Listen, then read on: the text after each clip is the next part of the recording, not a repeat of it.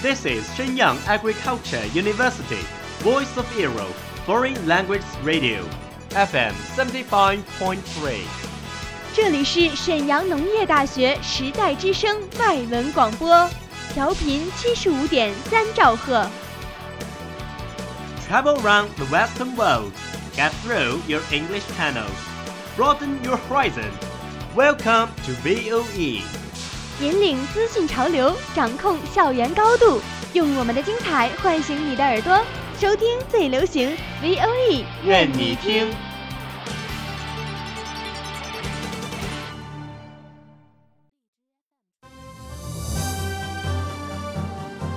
Campus Interview，与校园名人 face to face，讨论资讯 what you like。欢迎翻开《校园访谈录》。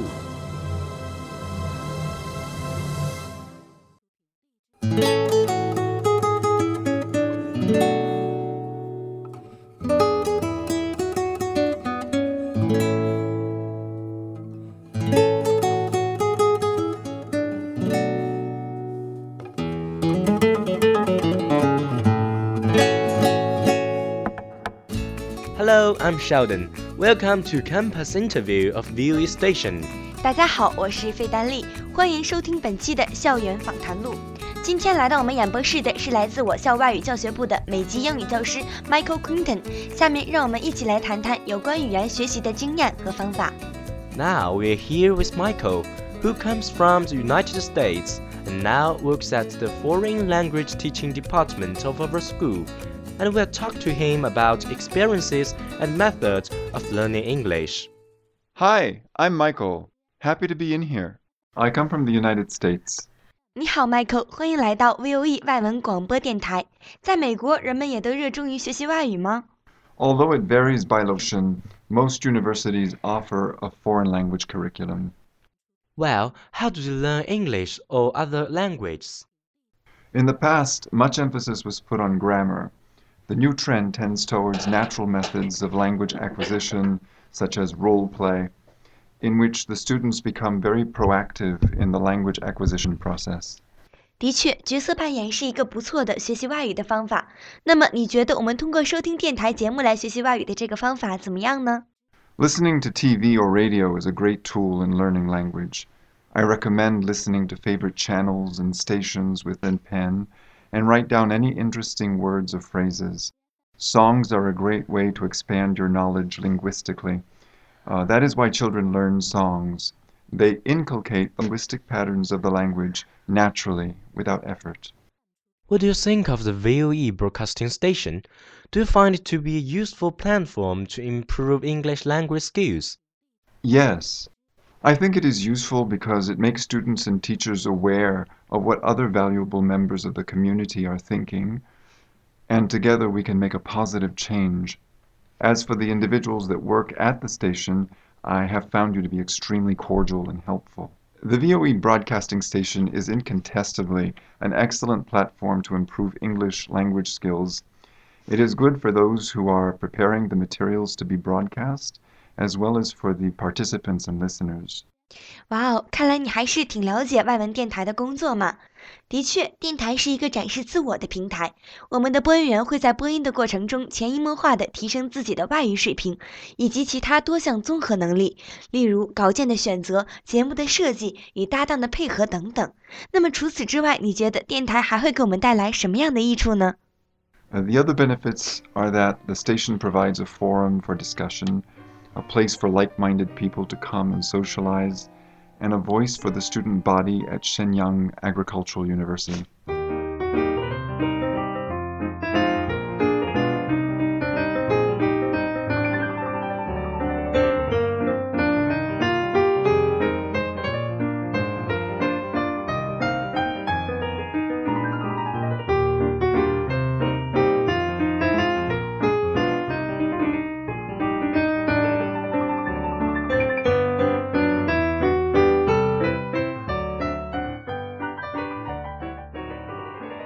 Understand that you are judge at the first postgraduate English public speaking contest of Shenyang Agricultural University on November 30th.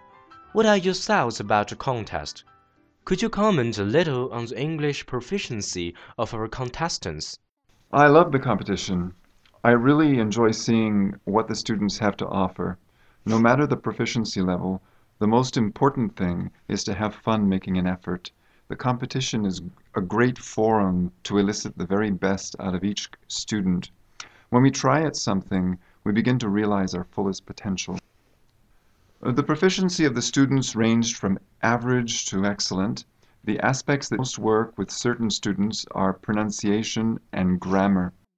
Several students had excellent pronunciation and a fewer number were able to showcase good grammar skills. That said, I was impressed with everyone's efforts. It took courage to get on stage, and you wonderful participants made my day a very pleasant one. Never give up. 看来你对各位参赛选手的评价还是蛮高的嘛。Sheldon，相信你作为大赛的英文男主持也收获良多吧？Yes, definitely. All the contestants are brilliant, and I had learned that how to express myself in English more naturally. 嗯，真羡慕你啊。那么，Michael，您对本次大赛和各位选手还有什么意见或建议吗 ？Future contestants, make it a game. If you have the mentality of having fun, you will be less likely to be nervous. Forget it's a competition. Forget about the audience. Forget about the judges. Yes, you're right.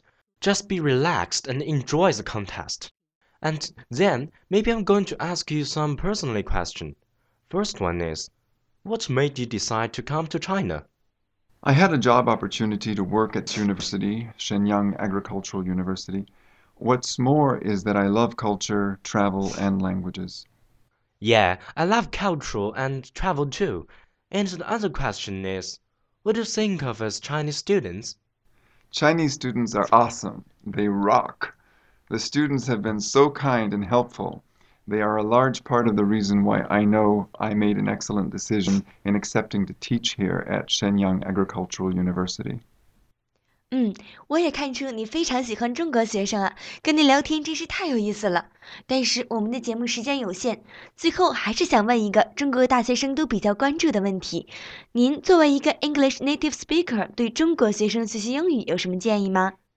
When you undertake learning a foreign language, make it fun. What is fun is never boring. It is also important to keep at it, and progress will come like a rising sun. Reading interesting books and listening to favorite songs will help you make breakthroughs. I suggest also that you keep a journal of new expressions. Review them in your spare time. Last, use what you know. The more you use what you know, the more the linguistic patterns in new words and phrases will become natural and spontaneous. Well, we are so glad to talk with you today. Thank you very much. Thank you. My pleasure. 再次感谢 Michael 的到来，相信大家对英语学习都有了一个新的认识。希望我们的节目对大家的英语学习能够起到一定的帮助。如果大家有什么意见或建议，欢迎联系我们。感谢记者周毅，编辑金凯宁，下期再见。We are looking for you. Goodbye.